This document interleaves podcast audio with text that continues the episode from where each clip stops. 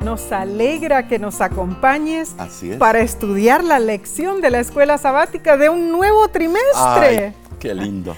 De parte de la voz de la esperanza te damos una cordial bienvenida. Tal vez sea la primera vez que te unes con nosotros y si lo has hecho por audio o por las redes sociales, escríbenos de dónde nos acompañas y comparte este estudio con otros también. Suscríbete a nuestro canal de Así YouTube. es. Bien, como lo solemos hacer todas las semanas, esta vez saludamos en Cristo a nuestros hermanos y hermanas del bello país de Honduras. Y que es muy bello. Sí, lo es, Eh, con, ah, su, con su rica historia Sí. colonial, sus hermosas islas, playas, parques naturales y claro, su linda gente también. Les apreciamos muchísimo. Dios les bendiga ricamente. Sabes, sí, el país de Honduras eh, es tan bonito porque tiene tanta variedad Ah, sí, y tantos que sí. climas, fresco, caliente, eh, las islas eh, preciosas de Roatán. Hemos- Muy bonito. la Hemos tenido lindas estadías allí. Bien, damos comienzo entonces al cuarto trimestre del 2022. Así es. Estudiaremos la vida eterna, Mm.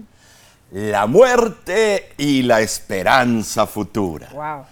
El autor de estas lecciones es el doctor Alberto Tim, director asociado del Centro de Heredad de Elena White, miembro del Comité del Instituto de Investigación Bíblica y del Comité del Instituto de Investigación de Geociencias.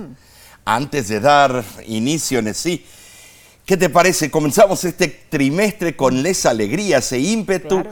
pero vamos a pedirle a Dios que nos dé sabiduría. Amén. Padre que moras en los cielos, es un placer comenzar un nuevo trimestre. Amén. Y qué temática, Señor. Ilumínanos, danos las respuestas y que podamos aplicarlas a nuestra vida diaria. Y esto lo pido en el santo nombre de Cristo Jesús. Amén. Amén. La presente guía de estudio trata el tema de la gran controversia entre el bien y el mal, desde la perspectiva de dos temas. Uno es el origen y la existencia continua de pecado y la muerte. El otro es la obra perdurable de Dios para resolver estos problemas y devolver al mundo su perfecta condición original. Nessie. Así es. Tremenda lección. Mm, va a ser. En general, se hará especial hincapié en la naturaleza mortal del ser humano y en cómo la resurrección lo llevará a la inmortalidad. Bueno, Cristo murió y resucitó. Y así venció al enemigo. Este trimestre exploraremos el doloroso tema de la muerte, pero lo haremos a través del lente de la esperanza que nos ofrece Jesús. Muy bien, entonces Omar, ¿qué te parece? Repasemos la lección número uno y se titula Rebelión en un universo perfecto. Ay, Guerra de las Galaxias. El texto de esta semana se encuentra en Isaías 14, 12. ¿Cómo caíste del cielo, lucero, hijo de la mañana? Cortado fuiste por tierra, tú que debilitabas a las naciones. Ahora, Nesí, la palabra en el hebreo para lucero es el El Ben Shahar Oh, el que brilla, hijo de la mañana. El nombre Elel proviene del verbo halal, dar luz, brillar. interesante. En sus equivalentes en otros idiomas semíticos, este nombre era comúnmente aplicado al planeta Venus, Oh, el astro matinal. Bueno, Venus es el más luminoso de todos los planetas y cuando alcanza su máximo esplendor es siete veces más brillante que Sirio, la más refulgente de todas las estrellas fijas. En circunstancias propicias, Venus puede verse a simple vista a mediodía.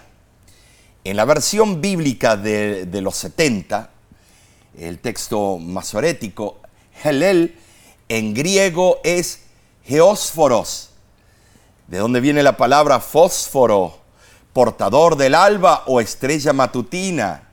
nombre común también entre los griegos para designar a Venus. El nombre Lucifer deriva del latín y así aparece en este versículo en la Vulgata. Significa portador de luz. ¿Saben, sí? Parece ser que fueron Tertuliano y Jerónimo y otros padres de la iglesia los primeros que aplicaron este nombre a Satanás. Hmm, Tremendo, muy Ah, curioso. es, eh, sí lo es, Omar. Ahora, en segunda de Pedro, capítulo 1, 19, se describe a Cristo como fósforos, o sea, lucero de la mañana, como Oh, mencionaste. Sí, lucero del fuego. Pero a Cristo, literalmente ¿Cómo? portador de luz. A Cristo. Ajá. Y en Apocalipsis 22, 16 se lo llama a Cristo estrella resplandeciente de la mañana. O sea que Lucifer tenía un título muy especial. Bueno, literalmente dice que Cristo es la estrella matutina, lucero radiante. ¿Qué rabia le debe Mm. dar a Satanás eso? Pero Omar, ¿cómo se explica esto en realidad? Bueno, sí, entendamos que cuando se aplican a Satanás estos nombres, Helel, eh, hebreo, y Geosforos, en griego, se refiere a Lucifer, o sea, indican la excelsa posición que él una vez ocupó en el cielo junto a Cristo. Antes de caer, ¿no? E insinúan que él es aún el rival de Cristo. Uy, uy, uy, uy, uy. Ahora, ninguna de estas denominación o estas denominaciones es nombre propio, aunque hayan llegado a tener ese sentido.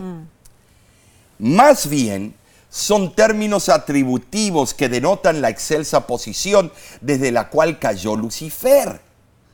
Ahora, detente un poco.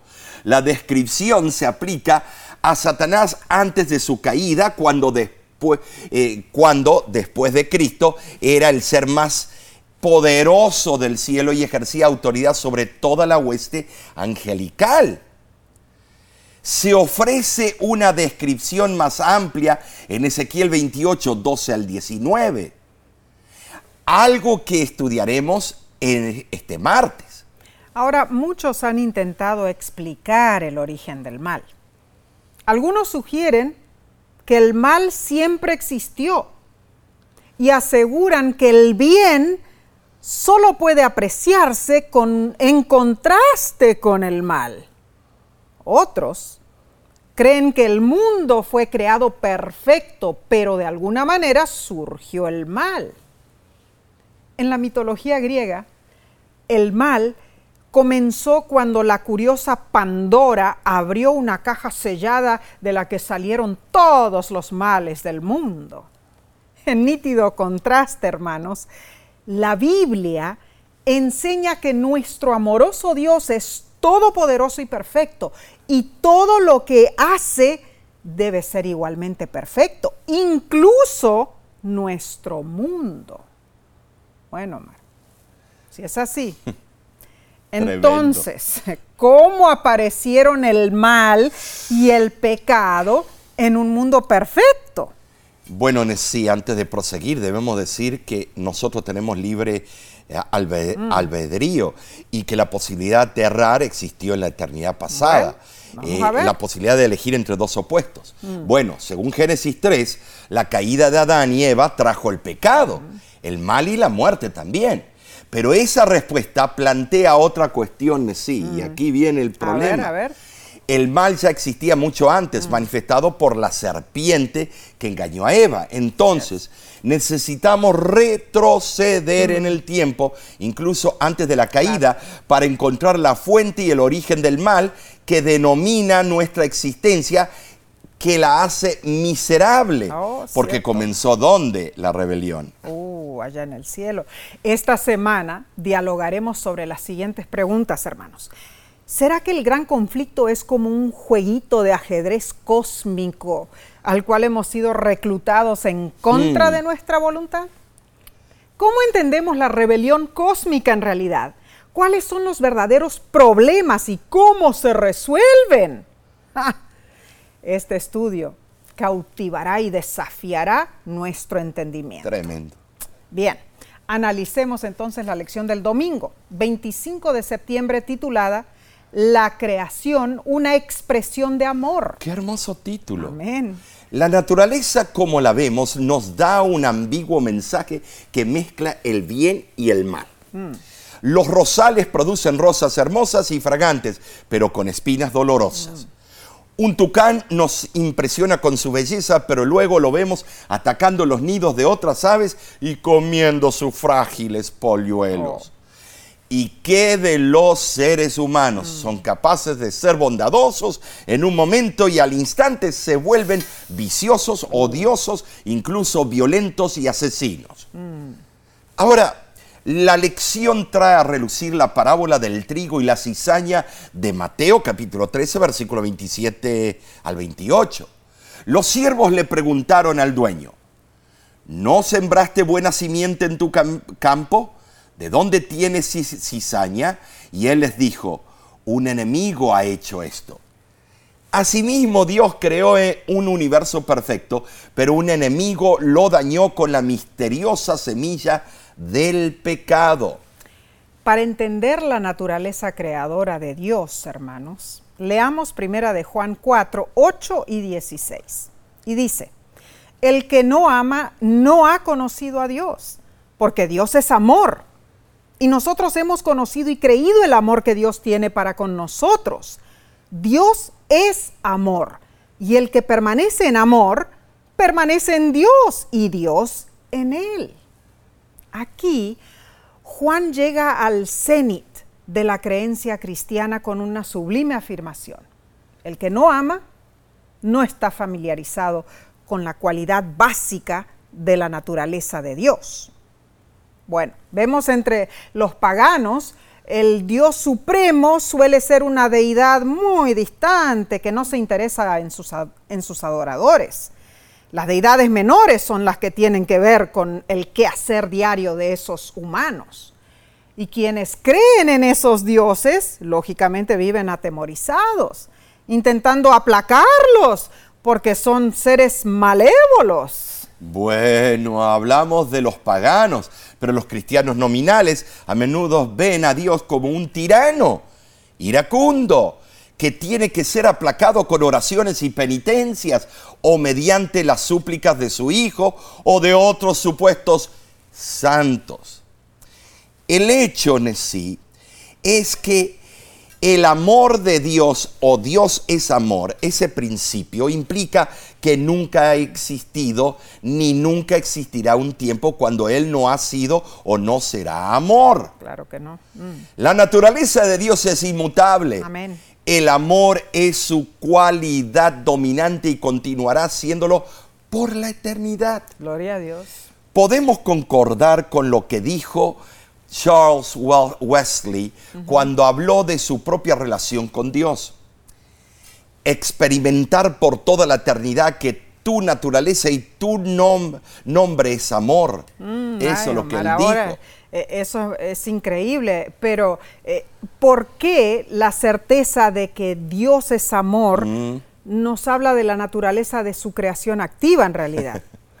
El hecho de que Dios es amor transmite al menos tres implicaciones básicas.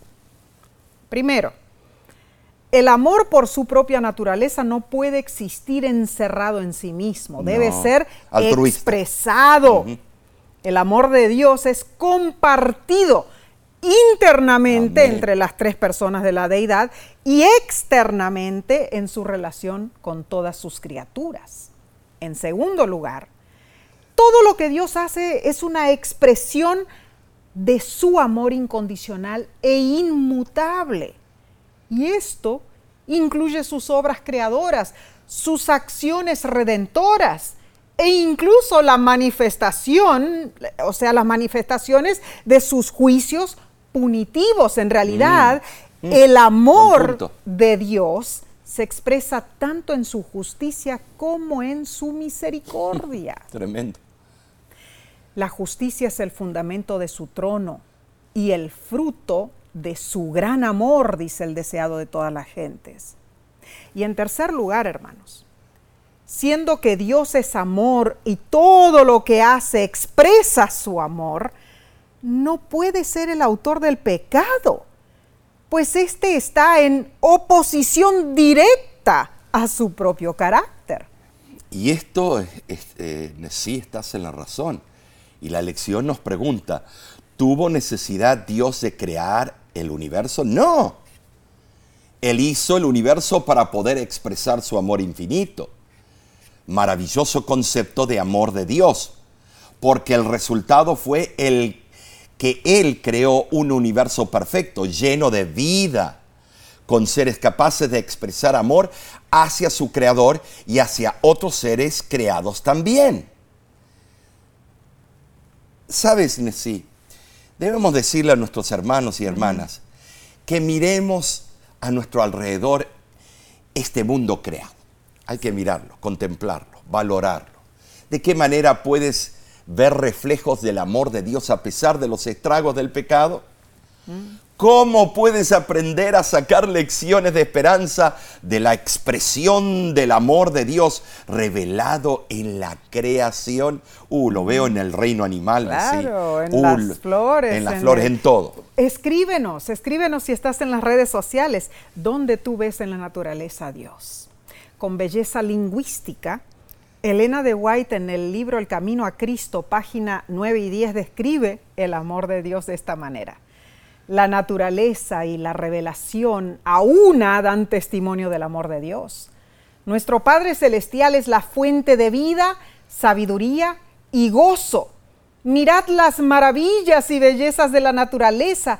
Pensad en su prodigiosa adaptación a las necesidades y a la felicidad, no solamente del hombre, sino de todos los seres vivientes el sol y la lluvia que alegran y refrescan la tierra, los montes, los mares y los valles, todos nos hablan del amor del Creador. Dios es amor, está escrito en cada capullo de flor que se abre, Ay, qué hermoso. en cada tallo de la naciente hierba, los hermosos pájaros que con sus preciosos cantos llenan el aire de melodías, las flores exquisitamente matizadas que en su perfección lo perfuman, los elevados árboles del bosque con su rico follaje de viviente verdor, todos atestiguan el tierno y paternal cuidado de nuestro Dios y su deseo de hacer felices a sus hijos. Preciosa cita. Hermosa en verdad. Cita preciosa. La verdad que sí. Continuaremos con este fascinante estudio en unos segundos. Volvemos enseguida con la lección del lunes. No te vayas.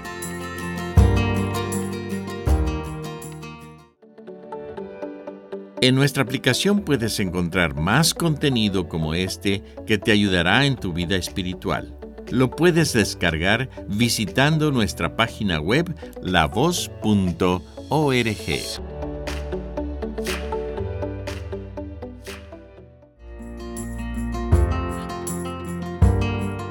Nos alegra que nos acompañes. Si estás conectado por YouTube o Facebook, ah, envíanos un saludo. Nos encanta leer tus comentarios. Bien, Sigamos indagando sobre el tópico de esta semana. Pasemos a la lección del lunes 26 de septiembre titulada Libre albedrío, el fundamento del amor. Bueno, para ello leamos primero de Juan capítulo 4, versículo del 9 al 16 y preguntémonos, ¿qué nos dice este pasaje sobre el libre albedrío? como condición para cultivar el amor. En esto se mostró el amor de Dios para con nosotros, en que Dios envió a su Hijo unigénito al mundo para que vivamos por Él. En esto consiste el amor, no en que nosotros hayamos amado a Dios, sino en que Él nos amó a nosotros y envió a su Hijo en propiciación por nuestros pecados. Amados, si Dios nos ha amado así, debemos también nosotros amarnos unos a otros. Nadie ha visto jamás a Dios. Si nos amamos unos a otros, Dios permanece en nosotros y su amor se ha perfeccionado en nosotros. Y nosotros hemos visto y testificamos que el Padre ha enviado al Hijo, el Salvador del mundo. Todo aquel que confiese que Jesús es el Hijo de Dios, Dios permanece en él y él en Dios. Dios es amor y el que permanece en amor permanece en Dios y Dios en él. El libre albedrío que Dios nos dio es prueba de su amor. Amén. Él podría haber creado robots y preprogramarlos para los quehaceres diarios, pero estos no tendrían vida ni demostrarían emociones. Ah, interesante, Omar, porque los famosos diseñadores de robots aseguran que cada año los robots son fabricados con capacidades que se parecen más y más al es. ser humano. Ah, Claro, bueno, debido a los avances en automatización, la inteligencia artificial y el aprendizaje automático, los robots pueden realizar muchas tareas que son imposibles para los humanos.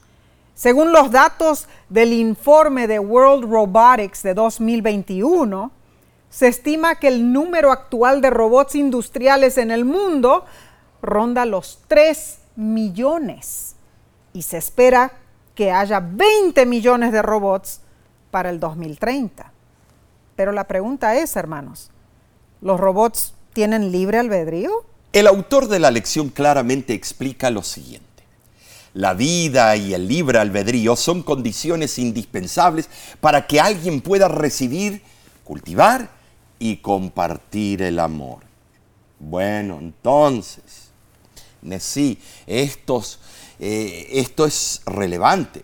Dios creó a los ángeles, podemos decir, incluyendo a Lucifer y a seres humanos, con la libertad de tomar sus propias decisiones. ¿Cierto? Los creó con la capacidad de seguir por el buen camino e incluso con la posibilidad de elegir un camino equivocado. ¿Cierto? En otras palabras, Dios creó todo el universo como un ambiente perfecto y armonioso para que sus criaturas crecieran en amor y sabiduría. Muy cierto. Ahora, lo que leímos en Primera de Juan capítulo 4 acentúa la afirmación de que Dios es amor y que Él manifestó ese amor enviando a su Hijo para morir por nuestros pecados. Siendo así, Él nos invita a devolverle ese amor, pero nunca obligándonos ni quitando nuestro libre albedrío. Sin embargo, Nessie, sin embargo, esa libertad de elección puede ser fácilmente abusada. Un triste hecho que se demostró en la trágica rebelión de Lucifer en el cielo. Claro, Omar, es muy cierto lo que dices, porque aún reconociendo la importancia del libre albedrío como resultado del amor de Dios, algunos se preguntan si Dios sabía que Lucifer se rebelaría, ¿por qué lo creó? ¿Será que la creación de Lucifer hace a Dios en última instancia responsable del origen del pecado?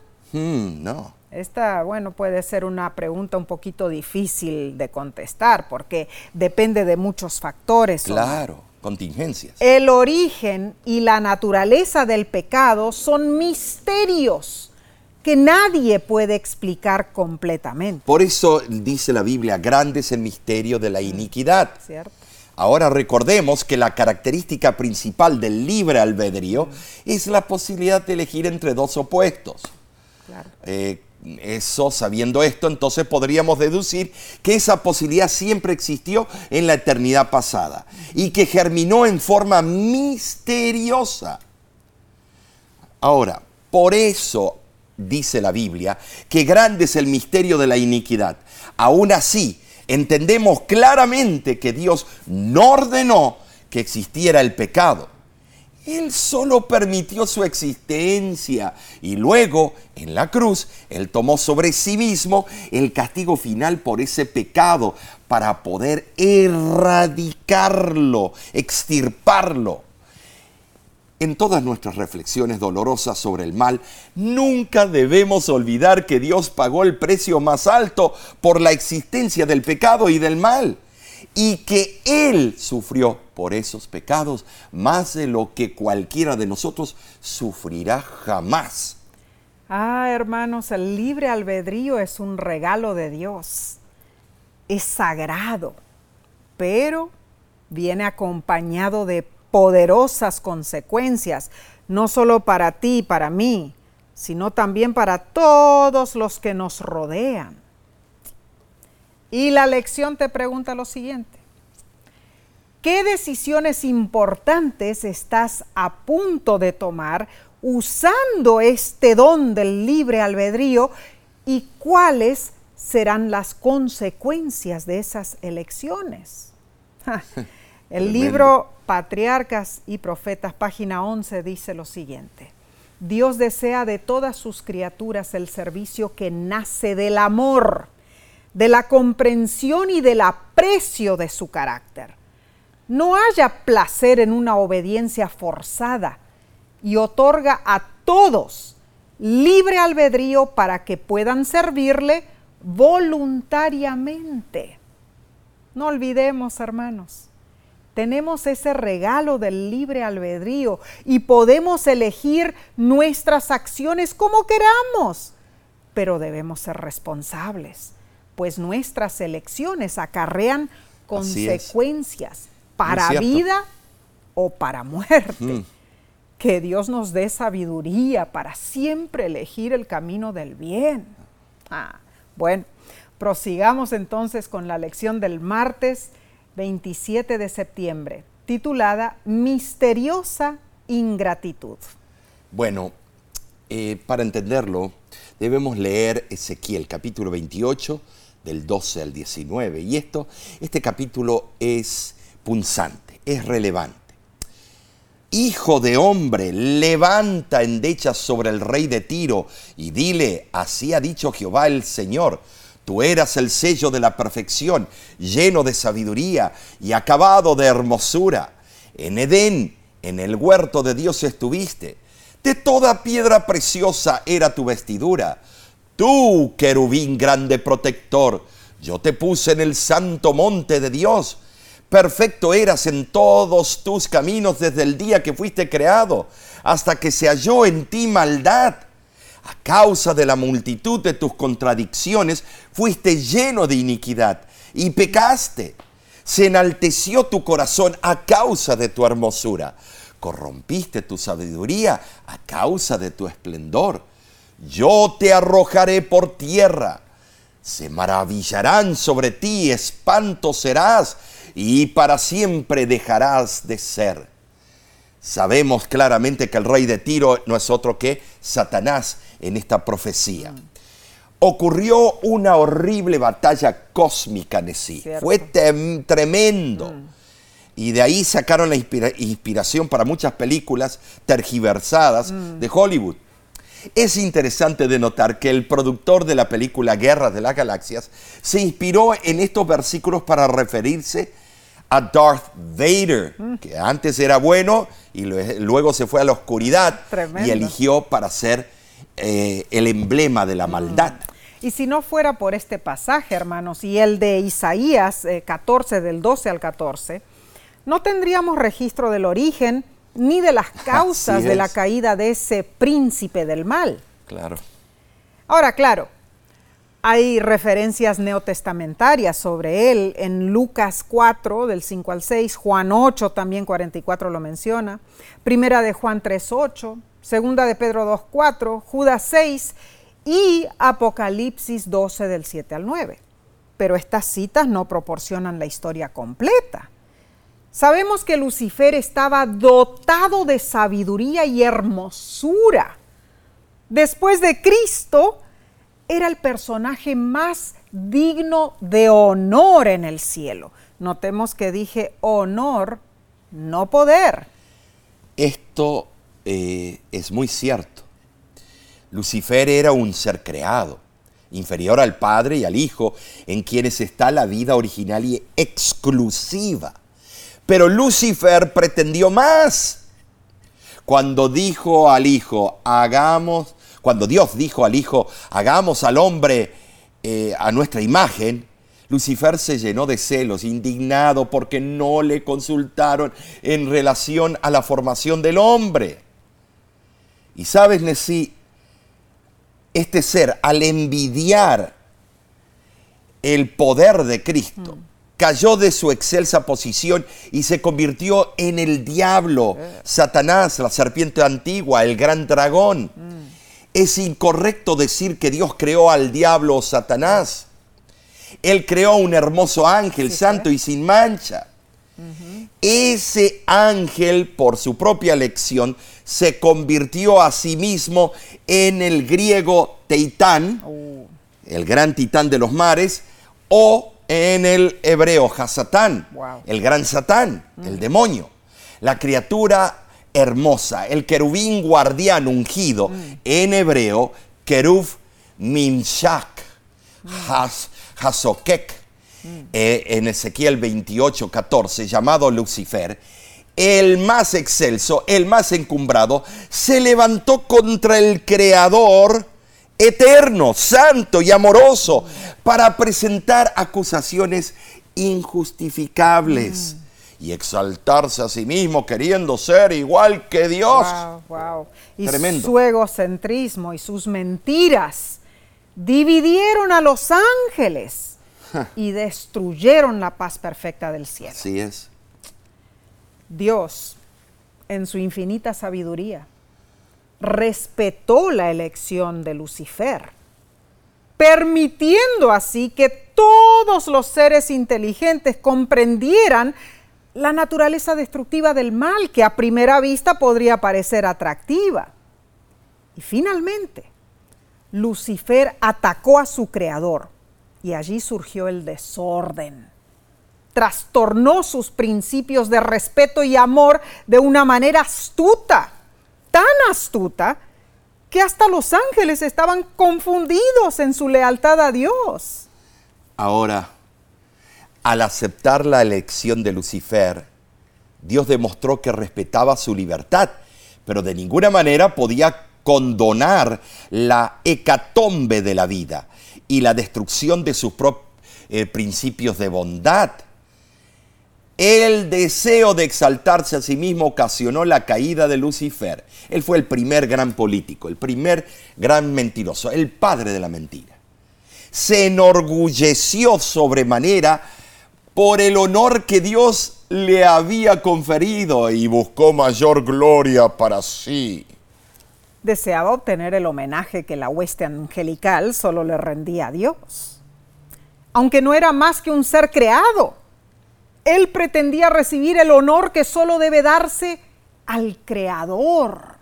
Ay, Omar, Lucifer aspiró ser semejante a Dios en cuanto a su posición, a su poder Y gloria. y su gloria. Pero, pero él no planeaba ser semejante a Dios en carácter, nunca. No, de ninguna manera.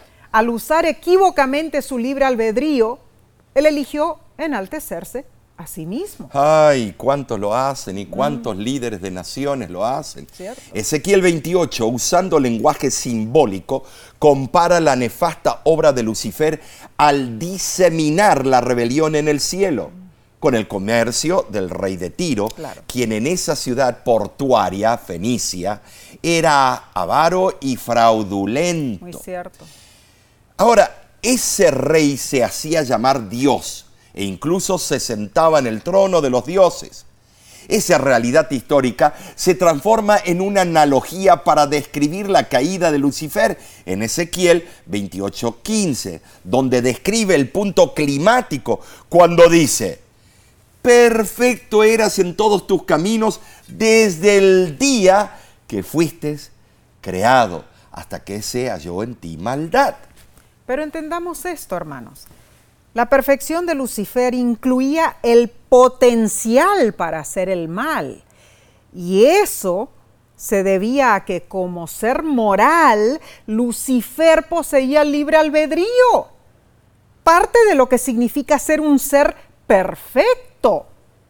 Lucifer fue creado perfecto y eso incluía su capacidad de elegir libremente pero abusó de esa perfección. Mal usando su libre albedrío se corrompió al considerarse más importante de lo que en verdad era.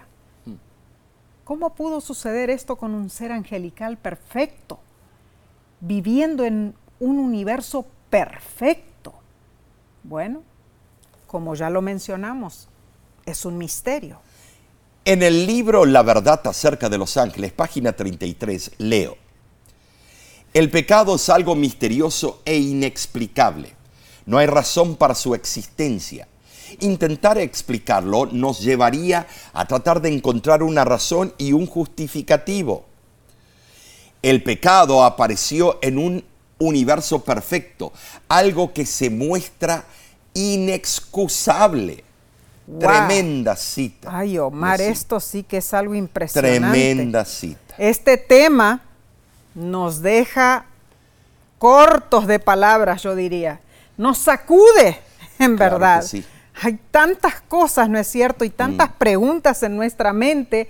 eh, en realidad, Solo la eternidad nos va a contestar. sí, porque como pregunta. seres finitos es imposible que entendamos todo el completo cuadro de lo que realmente sucedió. Pero gloria a Dios, ¿cierto? este trimestre vamos a estudiar cosas increíbles. Claro que sí, claro que sí. Así que seguiremos estudiando, hermanos. En unos segundos repasaremos la lección del miércoles.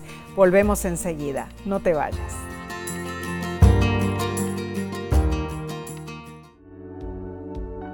Con seguridad estás disfrutando este estudio de la escuela sabática.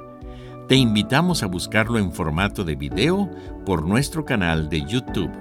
Lo puedes encontrar en youtube.com diagonal La Voz de la Esperanza.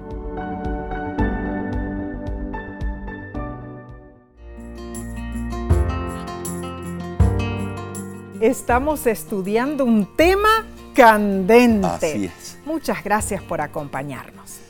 Pasemos al estudio del miércoles 28 de septiembre titulado El precio del orgullo. Oh, estos títulos se parecen a, a películas, a novelas, títulos eh, La que la sí. Mm. gente inmortaliza. El precio del orgullo.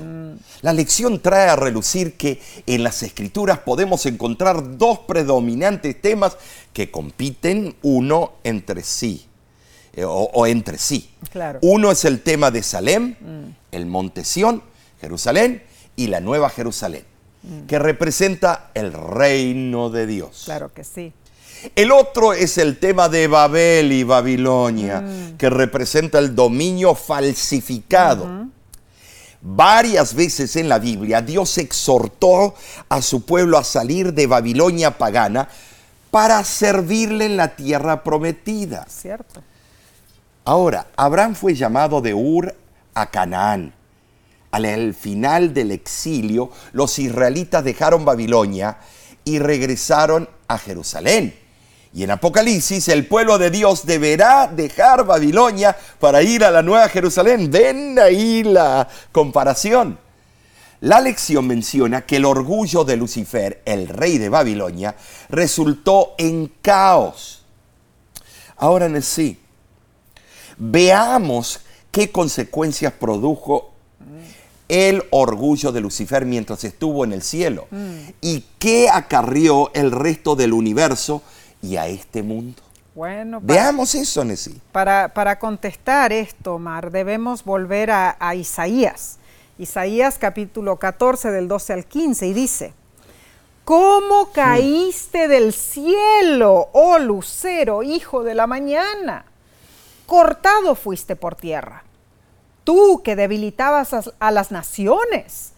Tú que decías en tu corazón, subiré al cielo. En lo alto, junto a las estrellas de Dios, levantaré mi trono. Y en el monte del testimonio me sentaré a los lados del aquilón. Sobre las alturas de las nubes subiré y seré semejante al Altísimo, mas tú derribado eres en el sepulcro, a los lados del abismo. ¡Ja! Qué tremendo panorama, Increíble, Omar. qué acción. Sí, Lucifer se enorgullecía sobremanera por el honor que Dios le había conferido, pero él quería mucho más. Y esto pasa constantemente. Viene un trabajador eh, que un jefe lo trajo, le, le dio todo, eh, fue muy eh, dubitativo, muy, muy bueno, y después ese trabajador se le sube la cresta y quiere derrocarlo al jefe. Muy cierto. Como rey de la Babilonia simbólica, Lucifer aspiraba a imponer su voluntad en las decisiones celestiales. Claro. Ansiaba gobernar el universo de Dios. Mm. Aclaremos eso, siempre fue de Dios. Claro. Ahora, el Aquilón es el norte. En Salmos 48, 2 se declara que el monte de Sión está en los lados del norte, es decir, al norte de la parte principal de la ciudad. En la creencia pagana se suponía que Anú, el más importante de los antiguos dioses de Babilonia, tenía su trono en el tercer cielo. Su constelación estaba situada entre las estrellas polares, alrededor de las cuales todas las demás parecían girar. Saben así, la mitología, aunque nosotros no creemos en esas creencias, pero son importantes para tener un trasfondo histórico.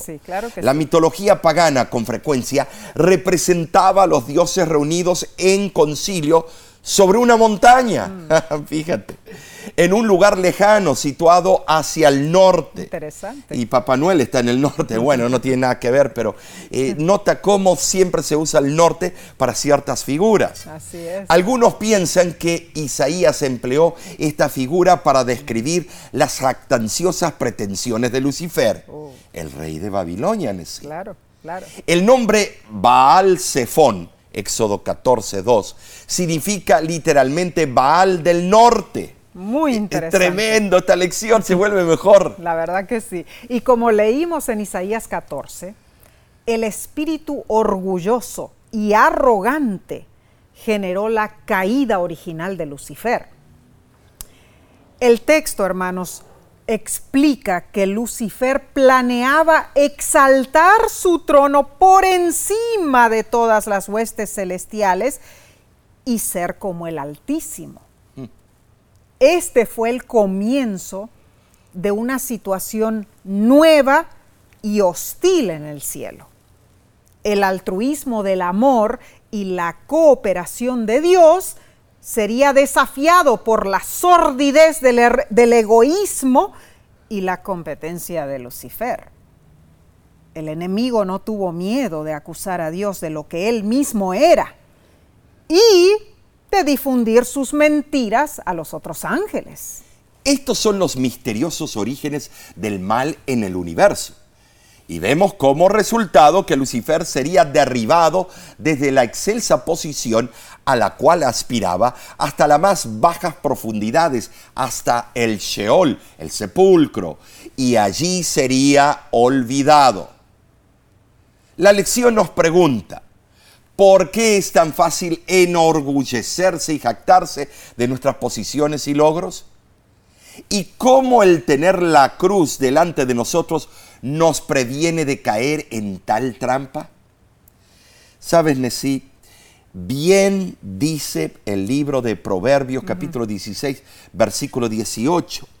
Hay un mensaje tremendo. Antes del quebrantamiento es la soberbia y antes de la caída la altivez de espíritu. Hmm. Tremenda sabiduría. muy cierto. En 1985 con tan solo 21 años de edad, José Cubero Sánchez, el Gillo, famoso toreador, estaba disfrutando de popularidad espectacular. se creía la divina pomada. Sin embargo, en esta corrida de toros, José cometió un trágico error. y sí. Empujó su espada por última vez en el toro delirante y dando por terminado el forcejeo, José se dio vuelta, se dirigió a la multitud para agradecer los aplausos.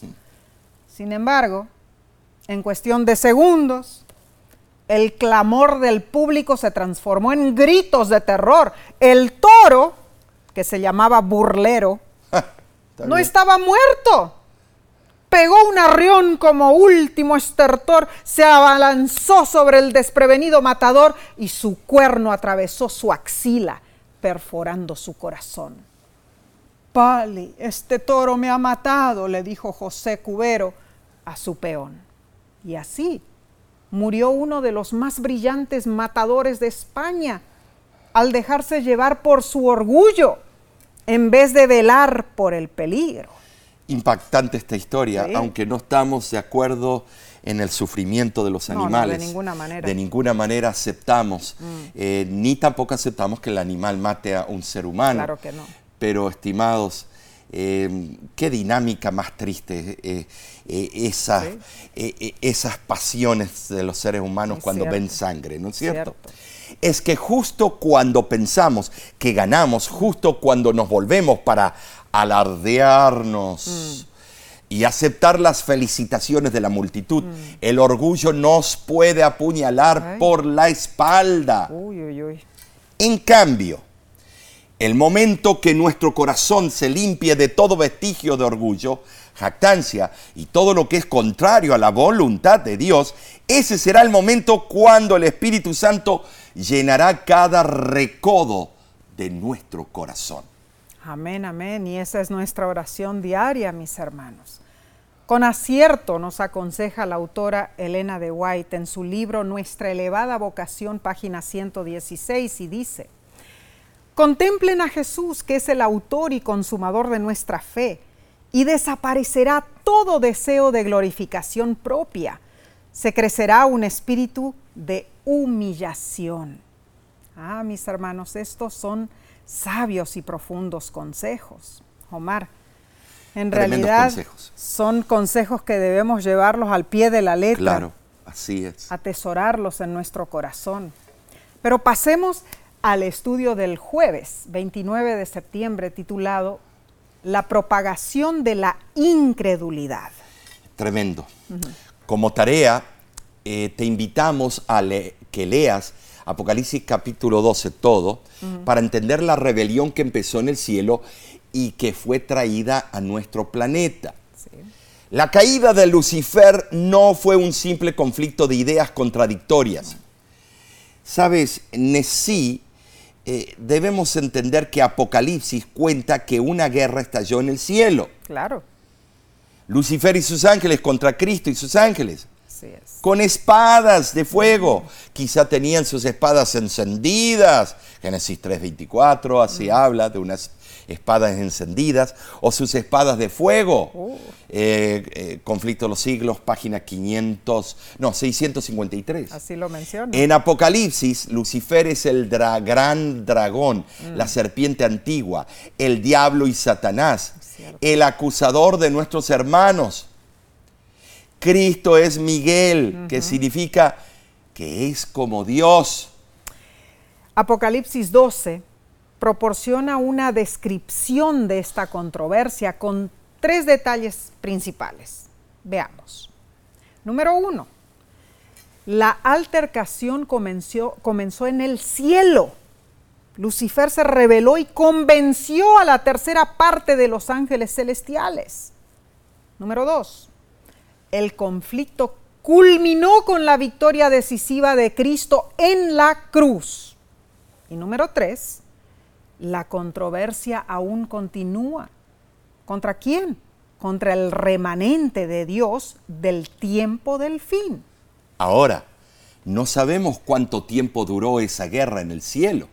Independientemente de su intensidad y su duración, el aspecto más importante de esa lucha es que Satanás y sus ángeles fueron derrotados y no hubo ya lugar para ellos en el cielo. Apocalipsis 12, 8 lo deja afirmado. Pero Nesí, hmm, aquí viene el gran pero. El gran y serio problema es que ellos fueron desterrados aquí, a la tierra ¿Por qué? Mm, bueno, Juan, Juan narra el gran conflicto entre el cielo, en el cielo, perdón, entre Satanás y Cristo, desde su origen hasta el momento que Cristo mm. triunfó en la cruz. Así es. Cuenta que Satanás fue arrojado definitivamente del cielo a la tierra y que el desarrollo de ese conflicto aún está vigente hasta el tiempo del fin. Tremendo. Hmm. Pero hermanos, esta breve reseña mantiene como trasfondo la extensa descripción del desarrollo del conflicto hasta el tiempo del fin, cuando esa lucha finalmente terminará. Ahora, podemos ubicar la frase hubo una gran batalla en el cielo, a un tiempo anterior a la creación de la tierra, cuando comenzó la hostilidad del dragón por la aspiración de Lucifer a ser semejante a Dios. eh, esto es duro de tragar. Y el dragón fue expulsado del cielo junto con los que simpatizaron con él. Ahora, sí, si así fue, que así fue, de verdad, los ángeles leales a Satanás no entendieron al principio todas las consecuencias implicadas. Tal vez no. Pero cuando Satanás vilmente derramó la sangre de Cristo, quedó eternamente desenmascarado frente al universo. Cierto. Satanás y sus ángeles habían sido expulsados del cielo en las edades pasadas, antes de la creación del mundo. Segunda de Pedro, capítulo 2, versículo 4. Sí. Pero parece que hasta el momento del drama de la cruz, él visitaba a los seres celestiales y en un grado limitado como príncipe de este mundo, no como habitante del cielo, él aún entraba en alguna parte del cielo para hablar o representar al mundo, deseado todas las gentes, página 709. Pero después de la muerte de Cristo, sus actividades fueron restringidas. El mismo deseado de todas las gentes lo dice la página 709. El conflicto en el cielo comenzó debido a los planes para crear al hombre.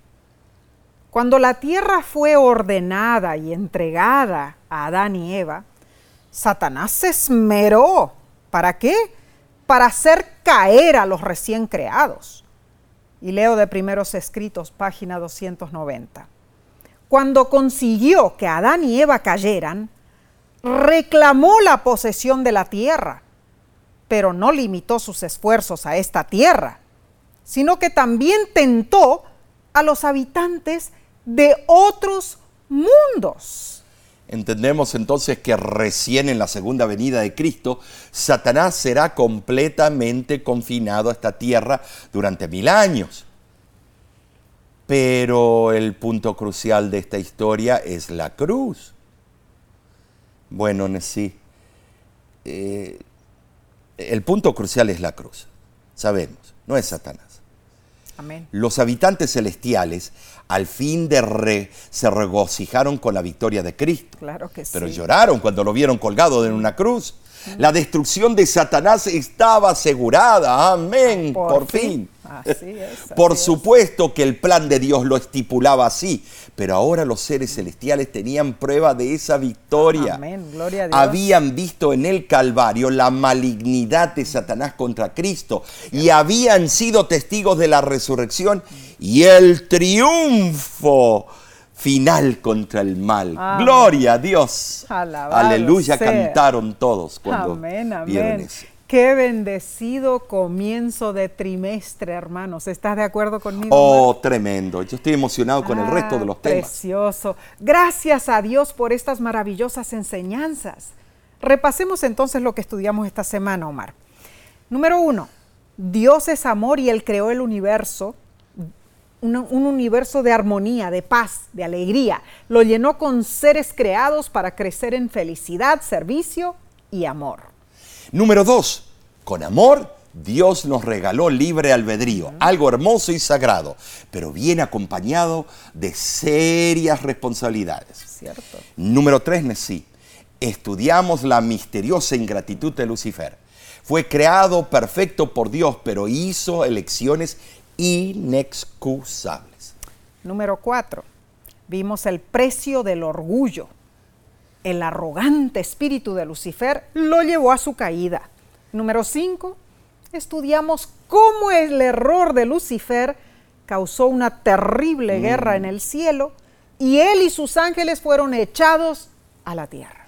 En resumen, Dios no dispuso la existencia del pecado, pero previó su existencia e hizo provisión para hacer frente a esa terrible emergencia. Así fue. Y tan grande fue su amor, tan grande por nosotros, que dio a su Hijo unigénito en sí. Así fue para que todo aquel que en Él cree no se pierda, mas tenga vida eterna. Ah, Fabuloso es este plan. Precioso. Gracias a Dios por ese plan de salvación, hermanos.